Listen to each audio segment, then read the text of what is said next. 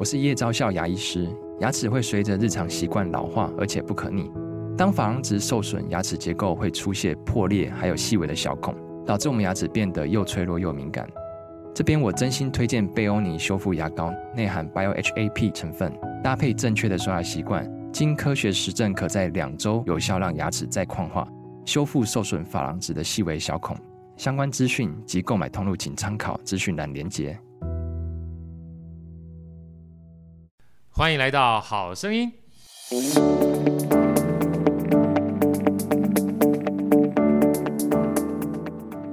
大家好，我是好趣的好哥，欢迎来到好声音。今天呢，我们邀请一位非常呃具有创意的特别来宾，Miki 来到我们现场，Miki 跟大家问好。大家好，好声音的听众朋友，大家好。我今天很开心啊，因为事实上我们是老朋友介绍，老朋友刚刚请他来跟我们一起聊，他不太好意思，Mary 琪琪跟我们聊。每次只要老朋友来，我就特别开心啊，尤其是呃好声音其实搬了很多家，你知道吗？嗯、那这个家呢是弯生他们之前的排练室。然后每一次来这边的时候，第一个他排练室里面有非常多这好的隔音，所以我说以前我们声音很大都怕吵到别人，现在就不怕吵到别人了哈。那另外今天这个话题也很重要，为什么？因为我们这个好声音里面很多的团队啊，都把健康当成是一个很重要的算是目标。不然现在我们在年底的时候，我们自己好声音有一个车队要去骑那个北高三六零，嗯嗯嗯，我最近拼命在这个。就是团练当中也也蛮超的哈。那今天呢，特别请 Miki 来是要跟我们分享的一个创业很重要的一个项目，嗯，叫健康卡片。对，啊，我先想请教一下哈，这个 Miki 跟大家介绍一下。你的整个求学背景跟这个工作的历程，我们待会再连到卡，这样没问题，没问题，没问题。这样子跟其实跟好哥有一点点连接，对不对？对，这样子就会合理。就是啊、呃，那我大学的时候是在台湾大学念财务金融学系，学霸型的人物，真的就是 真的就是呃运气运气运气。然后呃，大概三大三大四的时候，因为我们系比较特别，就是我们大三只有上学期、下学期九个学分的必修，嗯、大。是没有必修，其实是希望就是可以，大家可以呃去就业市场玩一下，intern 一下这样子啊。对，那那个时候去试了之后，就是小朋友年轻气盛，所以就会觉得说不是那么喜欢做用钱赚钱的事情，好像好像他比较没有理想，尤其是对年轻人来说。然后现在长大了以后，就会觉得说啊。真是当时不懂事，对，先用钱赚钱，然后再用钱去做你想做的事，可能也是一种很好的路径，对对，对。那后来就是大概大三左右的时候呢，我就是因缘际会的开始从事翻译的工作，所以就是笔译口译。那呃，翻译工作啊，那那代表你过去的话对英文很有兴趣了。嗯，比较小就开始学英文。什么样的机缘？好跟你们插播一下吧？因为学财务金融的话，同时要学英文这件事情，肯定是自己。有一点底子或者兴趣才会做这件事情嘛，对不对？我在非常非常小，就是呃，首先是我觉得是家里的栽培啊，所以在这个幼稚园的时候就开始补习英文嘛。然后我还记得我在就是大班的时候还拍过就是英语补习班广告，广告对，所以就是做了这种事情。然后呃，那那其实就是我其实是呃。选志愿的时候是在台大外文和呃财务金融两个之间在挑，对对对，但是我自己是那个时候是很倾向走文科的。那因为我小时候也是有一些，例如说呃可能投稿去呃投稿师，然后去登报啊，像是这样，就是想要从事一些写作相关文字创作工作。所以你不只是英文喜欢，你事实上中文的话，包含像写稿或者是出写文章，也是自己的兴趣，是不是？对对对，其实。最早的可能最早的那个志愿里就会有诗人这种这种志愿，很好啊！我真的觉得很不容易，因为通常你如果没有接触到这样的一个所谓范畴的话，嗯，你不会想要变成这样的人。对对，因为你不会有兴趣嘛，对不对？就是我会觉得这些其实现阶段像要四十岁了回头看，真的看不出来，你看起来好年轻啊！要运动，对，真的，就是回头看的时候，其实会觉得这对我来说，我自己觉得最重要的累积，有点像是对所有事物的更多的观察，对对，然后还有他会有点变成很敏感的发生在自己身上，然后可能有机会有更多的感同身受。哇，好棒！所以大概是这样子的逻辑。所以后来你大三的时候有机会去接触到口译，对，口译笔译工作，然后之后到了呃真的毕业，然后兵役结束要进入就业市场的时候，就发现说，嗯，好像现阶段这样自己接案工作的收入会比起。呃，那个时候再去工作已经好得多，是，所以就决定说，那就像是一个 SOHO 族一样的开始做口译笔译工作。哦、那因为就是时间久了，就是在家里在电脑前待很久，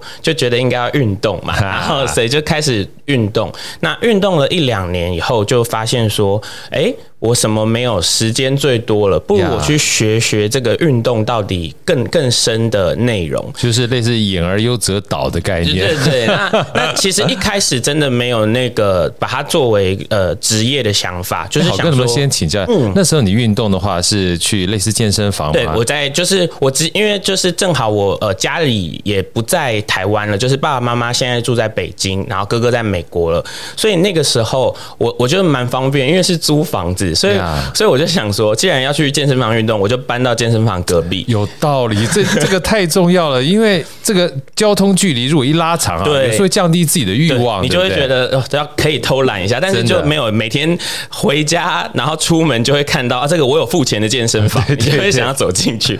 对，那那个时候就是呃，就是在健身房里，那其实算是很很热衷，就是我可能会上瑜伽课、上飞轮课、上舞蹈课。然后买私人教练课，就是因为我就觉得事情都要给他一个尝试和方方面面，就是不了解之前不要先太评价或者说表达你的好恶嘛。好棒，对吧？然后所以试了之后，就是呃有机会我就去呃学习。那在学习的场合就是。可能就是就爱问问题呀、啊，怎样就得到一些可能算是赏识，然后就被这个体适能产业的前辈有一些呃，就是觉得哎，我觉得你可以再做点什么，然后逐渐逐渐，后来大概二十九三十岁的时候，就有开始做这个。正好刚刚好哥提到你们要去外企嘛，对，所以就我大概二十九三十岁的时候有当这个呃。飞轮室内脚踏车的那个讲师，讲师好棒啊！所以，所以那个时候就开始，你在做什么像什么哎，对不对？就是人家给你工作，你要好好做好的这种心情，是对对。然后，所以，所以在那个时候就加入了体适能产业，那就是一样嘛，就是一开始可能是很专注在飞轮教学，可是飞轮教学这件事情，然后要用。比较好的音乐的设计，然后包括说后来就是觉得哦，这个人一直骑脚踏车，所以他可能需要一些更多的瑜伽啊、松解的练习，所以不断的在找到怎么样子的健康的平衡状态。对对，那很重要，健康的平衡状态。嗯，所以其实不一定运动就一定健康。对，如果方法错的话，可能受伤嘛，对不对？对，要不然是说这个人的方法不对。这个这个我正好有模型，直接跟好哥分享。好啊，好啊。就是说，第一件事情是他的。知识是不是对的？嗯、所以这个是方法对还是方法错？对，然后再来一件事情是他安排的计划是不是对的？呀，对，那那那现在的话，就蛮多人最大的问题是知道怎么做，计划也安排好了，没有去做，对，就空了。对，其实其实我我我自己在这件事情上蛮蛮觉得很很觉得很可惜。因为我的确有遇到之前疫情的时候，然后有开始有，例如说我有拍了一套这个影音课，然后线上的一对一，那真的有陌生的陌生人来上课嘛？那我就是真的是跟陌生的陌生人从开始认识，然后了解他的内容，然后他那个时候就是很单纯的，就是说他换了一个工作，然后换了一个工作以后胖了五六公斤。我那时候就跟他沟通完他的饮食模式、愿意运动的方式和什么，就是说我就觉得，哎，其实这个人。方方方面面都做得很好，检查以后其实他就只是计划有问题，嗯，然后我就只我真的那个这个钱赚得很心虚，因为我真的只帮他排完计划，他就达成他的目标了。哦，那个 Mickey，你千万不要心虚，这个东西啊，后来我因为好哥自己本身做创投的嘛，嗯，我说有时候江湖一点绝，共破那么大吉，对不对？嗯，可是那一点绝啊，你只要帮助别人啊。我觉得那个价值都非凡。就像我之前听到一个小故事，昨天我跟我老婆在聊天，啊，有的时候很奇怪，为什么这个教练或什么这个老师啊，才花一点点时间就可以赚这么多钱？嗯嗯嗯。这有个故事，你知道？我说千万不要用时间来去衡量价值，对，你要用价值来衡量价值。就是有一个牙科医生嘛，然后有人去看牙，什么痛得跟鬼一样，然后一分钟就让他搞不痛了。嗯嗯。然后这病人就说。医生，我觉得你很好赚呢，才一分钟就把我搞定，我就要付你三千块钱，对不对？后来医生说，你也可以去隔壁啊，他可以帮你用一个小时，你只要付他三百块钱就好了，是吧？对，所以价值其实很重要，没错没错。特别要跟大家分享一下，就代表 Miki 老师是一个非常厉害的人，只要帮你调一下计划，就可以让这个目的能够达成。就是因为我会我会觉得。呃，我我刚刚就是，我就是郝哥讲完，我就觉得心里很温暖，就是觉得真的啊，我是说真的，其实其实的确的确就是。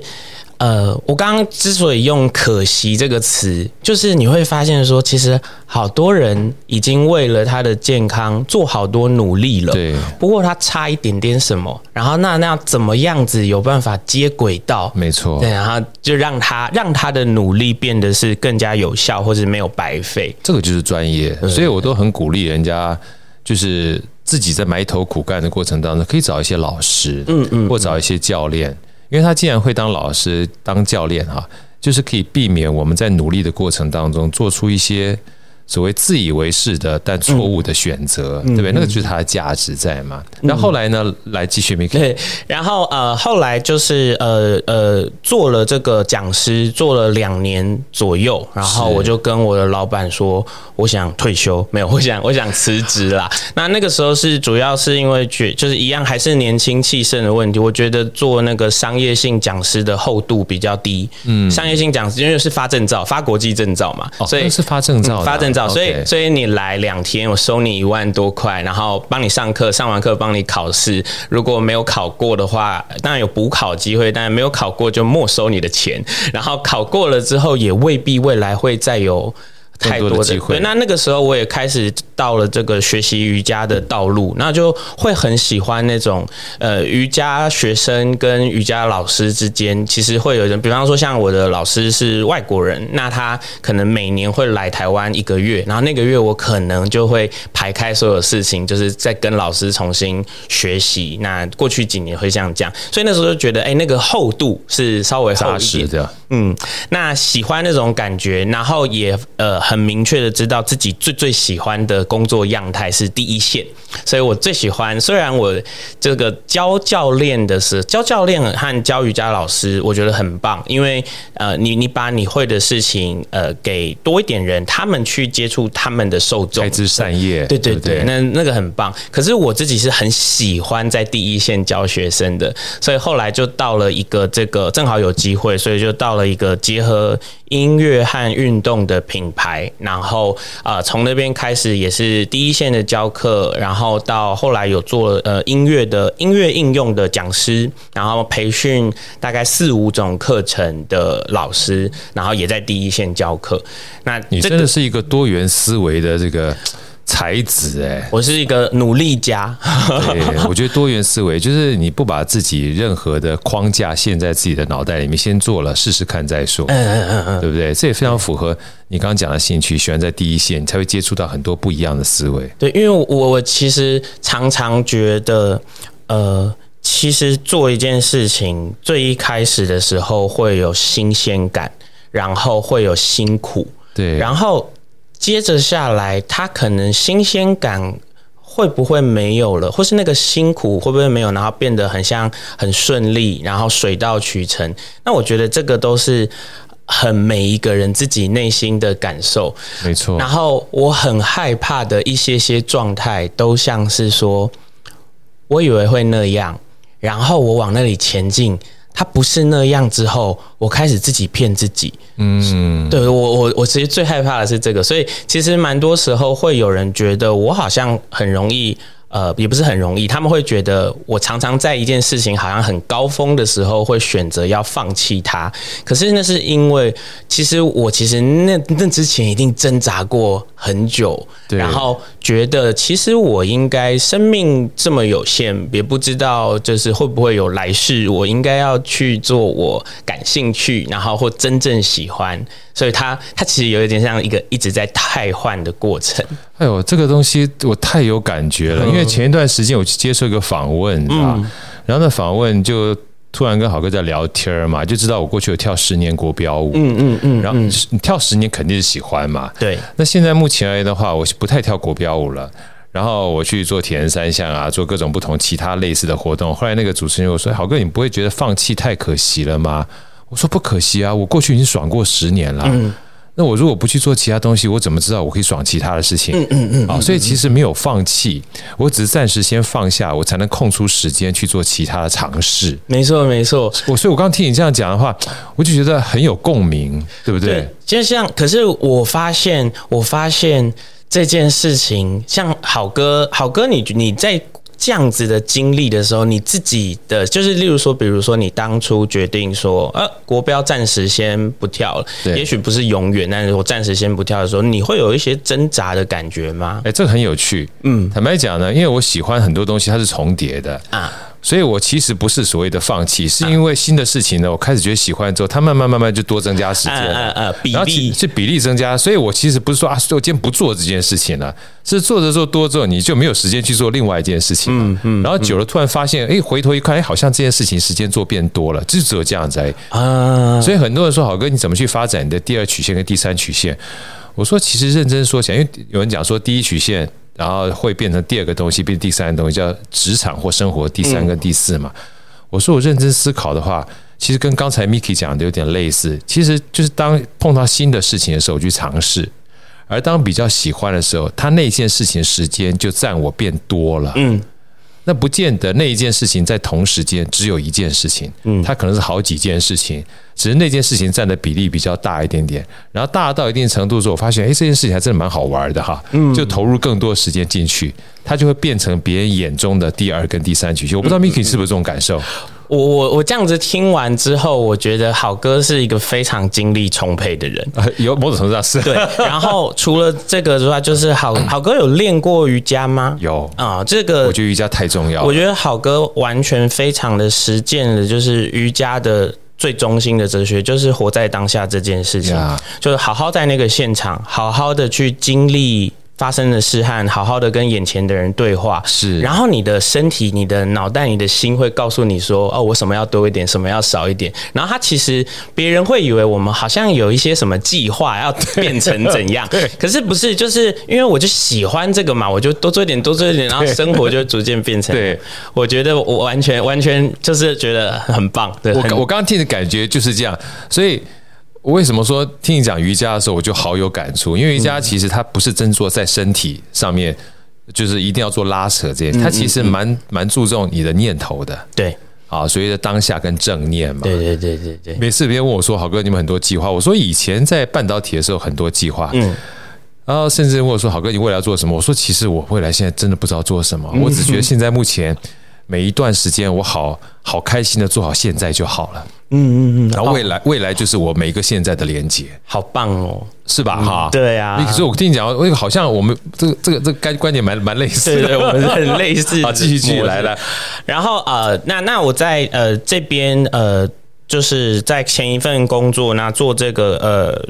体适能的讲师培训，然后音乐应用的讲师培训，那也训练出一些，就是那个时候就是常常不喜欢我老板，那个不喜欢不是说不喜欢他这个人，就是就是他有一些就是很赞的商业角色会造成我的困扰，比如说我培在台北培训出这个很受欢迎、票房很好的老师，他就给我偷去上海，然后偷去北京，偷去杭州，然后我就会觉得嗯，不像话，然后然后就会回来说，哎，你们最近台北生意怎么比较不好？那我就。啊，嗯，这个不是这样子，对对。那那个时候就是这样，那那这样子发生了一阵，就终于就遇到了体适能产业就是一个大变革的时候，就是 COVID nineteen 啊，COVID nineteen 对，无法接触。对，那遇到 COVID nineteen 的时候啊，我我我最近最近蛮常讲到这件事情，就是那个三级警戒的时候，有一个我们不能干嘛的时间，大概是三个月，那是我人生最愉快的时间，休息吗？对，我发现说。我其实生从出生到那个时刻，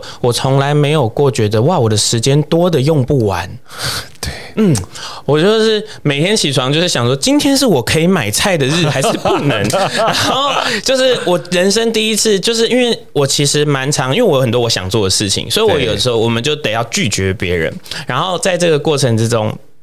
那个就是那次那个时候就有同有朋友就说，来跟我一起打电动吧。然后我以前非常不喜欢，因为我觉得第一个事情是就怕自己打不好拖累别人，然后再来就是说就是那个时间会被绑住，就是如果突然想要干嘛，跑不掉。但那时候就发现哦可以耶，然后我就发现哇电动真好玩，然后玩玩玩玩到就是真的我从来没有过，我人生第一次熬夜打电动，也就是在三级警戒，然后时间，然后啊我就这样第一次打电动打电动。打电话他不小心睡着，然后不小心就在醒来之后，就发现说：“天哪，我真是好像有点小荒唐。”但是就觉得，可是我时间好多，一点事也没有。对，那那个时候非常的愉快。那但是这个时间就是大概过了呃一点点之后，我就觉得说，好像也要来做点事情，要振作一下。对，我那时候一天到晚耍废是吧？对对对，就是我那时候就就先开始，就是当然就回到先自己练习嘛，所以我就是每天练一次瑜伽，骑一次飞轮，然后做一次肌肉的锻炼，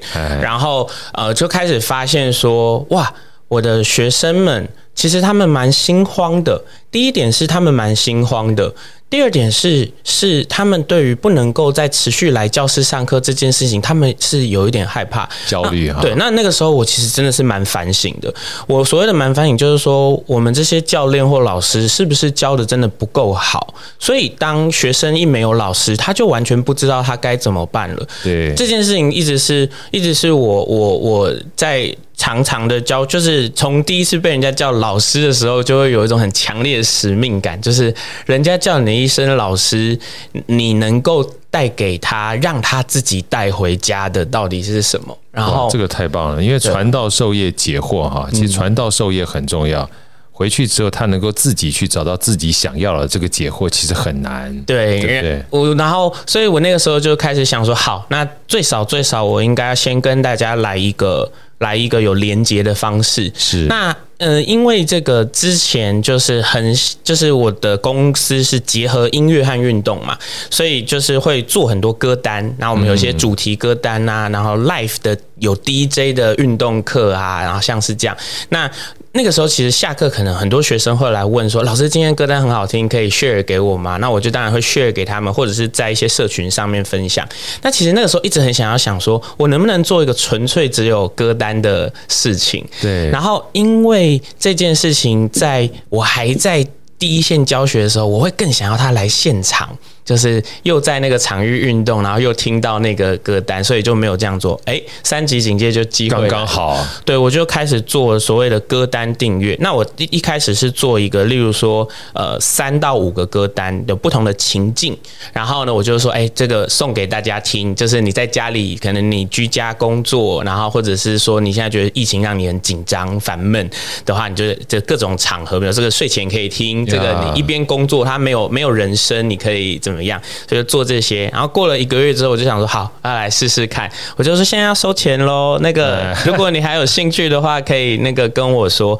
然后一开始的想法绝对就是说，哎，有人要，那就那就做，因为时间多也没事。对对，然后试了再说，对不？对，然后发现说，呃。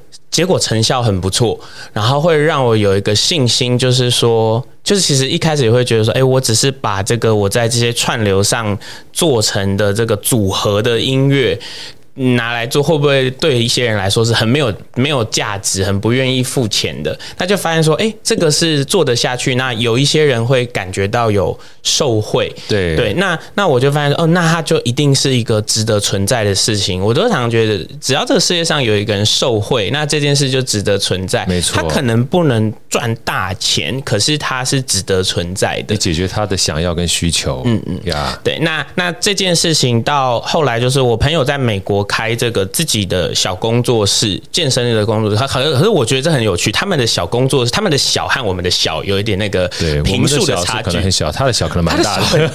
对对对，他的他的小是他有十五个教练员工的小，然后我就想说哇，这么小啊，然后 然后他他们那个州很严格，然后所以他疫情后他一年半不能开门。这样子，然后我就问说：“那他怎么办？”他就说：“他在里面用各种很像就是那种塑胶布，把大家隔成一格一格的。然后那个教练就在那个一格一格里面用电脑，例如他录一些线上内容，或者是他跟他的学生线上一对一教课，或者是干嘛。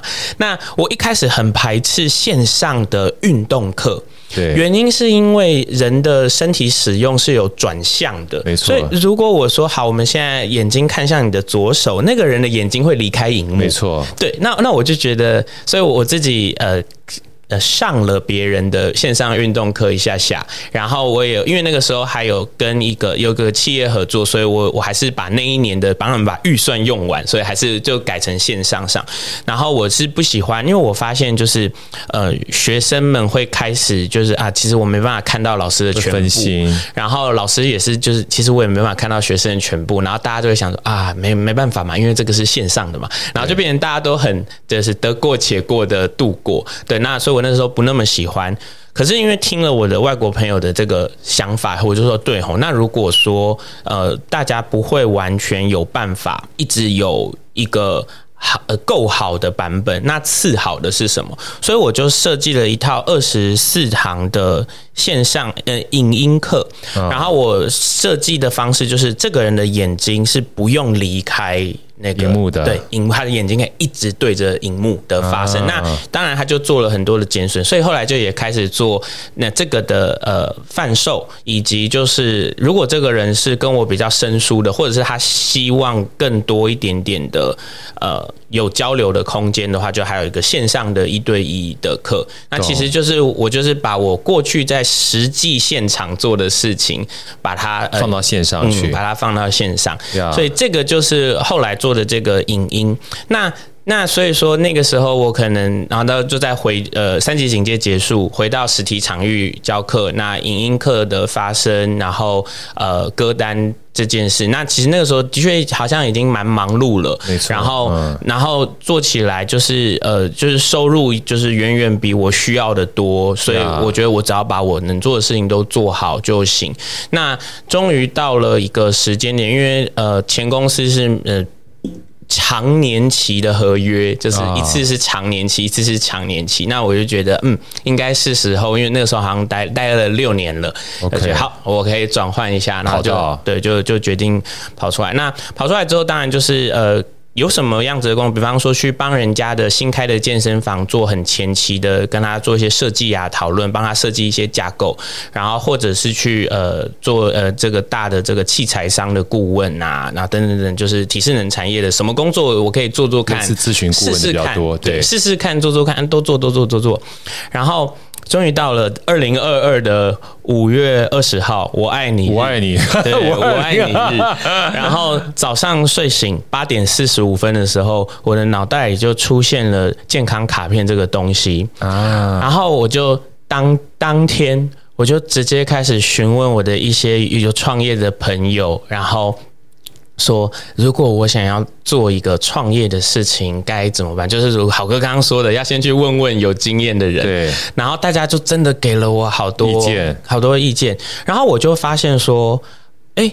我全部想完，就我我其实我觉得我真的是也是很照进。我早上八点四十五想到嘛，然后那天就是吃早餐的时间大概就吃到了十一点多，就是那个时候，我就拿笔跟纸就一直写，一直写，一直写，把梦里想象到的东西，然后写下来，写下来，写下来，然后开始想着好像不合理，然后这样，然后就是蛮快，大概一天之后就发现说啊，我我我遇到好多困境，然后我此时没办法解决。